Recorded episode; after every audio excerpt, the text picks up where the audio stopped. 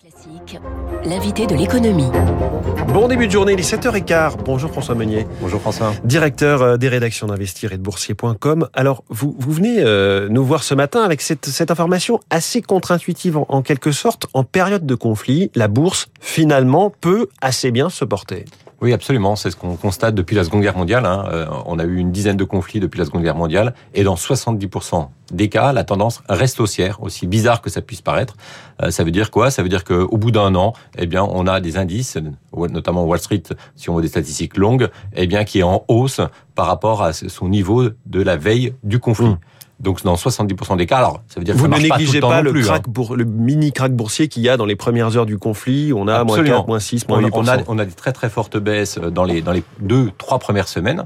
Et après, euh, on a un marché qui est euh, résilient, qui est capable de, de, reprendre de la hauteur et de continuer et d'aller de l'avant, alors que on peut avoir des situations extrêmement euh, graves et dramatiques. Donc vous nous, vous nous parlez de la Seconde Guerre mondiale. Là, pour ce qui est de, de cette guerre en Ukraine, est-ce que si on met votre raisonnement à l'épreuve des faits, les valeurs ont regagné quasiment euh, tout ce qu'elles ont perdu depuis quelques semaines? Absolument. Euh, on a eu euh, une forte baisse du CAC 40. Le CAC 40 a perdu près de, de 15% euh, dans les dans les premiers jours qui ont suivi mmh. l'émergence de, de, ce conflit. Et là, maintenant, bah, sur le CAC 40, on est sur une baisse symbolique de 2%. Oui. Et le Dow Jones, lui, il est carrément en hausse. Il oui, progresse de 5% depuis la veille du, du conflit. Donc, on a un marché qui qui continue de, de progresser. Alors quand on regarde les statistiques, on en parlait à l'instant, 70% des cas, euh, la bourse est capable de monter. Et quand on regarde d'autres statistiques, il s'avère que c'est plutôt normal que la tendance reste haussière. Parce que finalement, il faut rarement vendre, voire jamais vendre. Alors ça ne veut pas dire qu'il faut, euh, on peut vendre partiellement. C'est le titre mais... un peu provoque dans Investir euh, ce week-end, hein, samedi dernier. Voilà, ah, les, les... Absolument. Il ne faut jamais vendre. Il faut jamais vendre, du moins totalement, parce que les chiffres nous montrent que c'est contre-productif Concrètement, par exemple, Goldman Sachs a mené une étude euh, très minutieuse du comportement de la bourse des pays développés entre 1970 et fin 2021. Qu'est-ce qu'il observe? Il observe tout simplement que bien que le MSCI World, donc le, le, qui regroupe tous les indices des pays développés, eh bien lui, euh, il permet à un particulier qui veut acheter des actions, eh bien s'il achète des actions, ben dans 78% des cas, il gagne de l'argent au bout d'un an, mmh. quel que soit le mois ou l'année où il achète. Détient, rassurant. c'est rassurant, absolument, 78% des cas. S'il détient ses actions pas un an, mais cinq ans, la probabilité monte à 88%.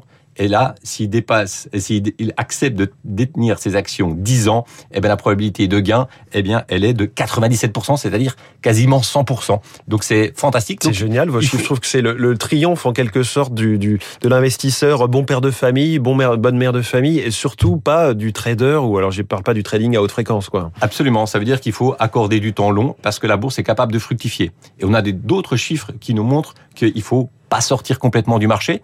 Exemple, Goldman Sachs, là aussi, a mené une étude et il montre que ben, entre 99 et euh, 2021, ben, le MSCI, il a rapporté à peu près 6,5% par an en moyenne mmh. avec les dividendes. Là, les, les, raisons du, du, rebond, en l'occurrence, parce qu'on est vraiment, ça se fait en quelques semaines. Hein, le déclenchement du conflit, c'était euh, le 24 février. On est euh, aujourd'hui le 21 mars.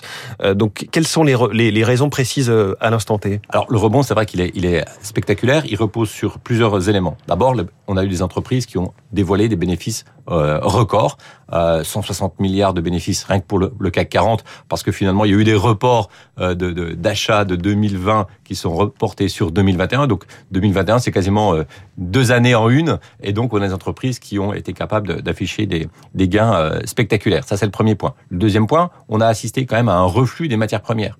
On se faisait peur avec l'envolée des prix de l'énergie qu'on a beaucoup commenté, bien ouais. sûr, parce que les cours du pétrole, le cours du Brent, euh, il a pris 140, près de 80% ouais.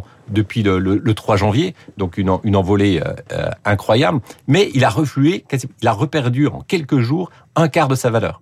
Et donc, ça a redonné un petit peu de, de tonus euh, aux actions. Et puis, on a toujours ces espoirs de, de désescalade oui. dans, dans, ce conflit. Et donc, tout de suite, les actions ont repris euh, du, euh, de, de, de, la hauteur. Alors, il faut pas s'emballer. Hein. Là, on a eu un rebond spectaculaire. Maintenant, il va falloir analyser le, quand la, la, la fumée va retomber, puisque euh, il y aura forcément des dégâts au niveau des bénéfices des entreprises. Mmh. Il y a beaucoup d'acteurs qui ont reporté leurs commandes, leurs achats, etc. Donc on va avoir une année 2022 au niveau des bénéfices qui va subir euh, ce, ce, conflit. Et là, on aura bien sûr des dégâts. Donc le rebond, il est très très fort. Après, il va falloir, on va avoir, on va assister probablement à une phase de digestion. Oui. Il va falloir un peu s'armer de patience. Il faut pas croire que la bourse, c'est euh, un gain rapide, élevé, euh, sur ça. un temps extrêmement court. Non, il faut laisser euh, le temps au temps. Alors François Monnier, parlons euh, en quelques mots d'un sujet qui est au cœur de l'actualité politique, économique. La retraite à 65 ans, c'est l'une des propositions de- de- d'Emmanuel Macron, mais aussi de Valérie Pécresse. L'occasion de, de parler du plan d'épargne retraite, c'est un, un produit qui est assez récent, qui est un petit peu à la mode. Est-ce que c'est un bon produit? Oui, c'est un bon produit parce que d'abord, euh, si- quand vous partez à la retraite, si vous êtes un, un- cadre de la génération de 1959, eh bien, euh, vous allez toucher, vous toucherez 50% euh, de vos revenus. Si, euh, si vous partez à, à 62 ans, si vous partez à 67 ans, vous allez toucher 61%. Ouais. Donc ça veut dire que c'est pas énorme, donc il faut épargner.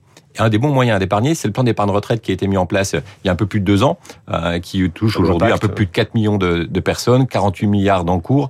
Donc ça démarre plutôt euh, fort.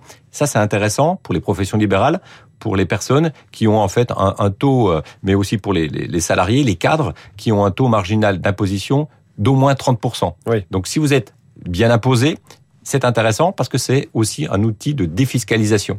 Oui. Ça veut dire quoi concrètement? Eh bien, si vous avez, un, euh, vous François, un taux, de margi- un taux marginal d'imposition de 41%, quand vous allez partir en retraite, vous allez probablement avoir un taux de marginal qui va baisser, qui va tomber à 30%.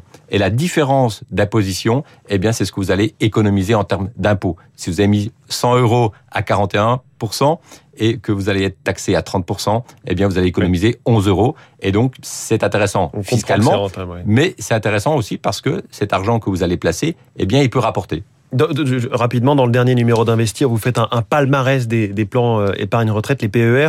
On va pas tout détailler, mais quels critères il faut retenir en quelque sorte? Bah, Il y, a- trois critères pour euh, regarder si le plan d'épargne retraite il est intéressant. Il y a les frais, le rendement du fonds en euros, donc c'est le, placement qui est plutôt garanti, et euh, le, choix et la qualité des, des fonds, on va dire en action, ce qu'on appelle les unités de compte. Donc ces trois éléments, ça vous apporte une bonne visibilité sur la qualité de votre contrat. Si vous êtes plutôt quelqu'un de prudent et que vous vous dites bah, quel est le meilleur contrat pour quelqu'un de prudent, donc qui accorde beaucoup d'importance, Mmh.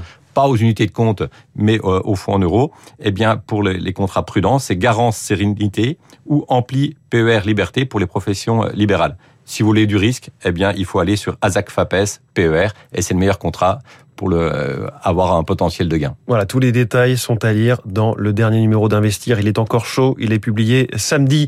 Merci beaucoup, samedi dernier bien sûr. Merci beaucoup François Meunier, directeur des rédactions d'Investir et de Boursier.com. Bonne journée, bonne semaine.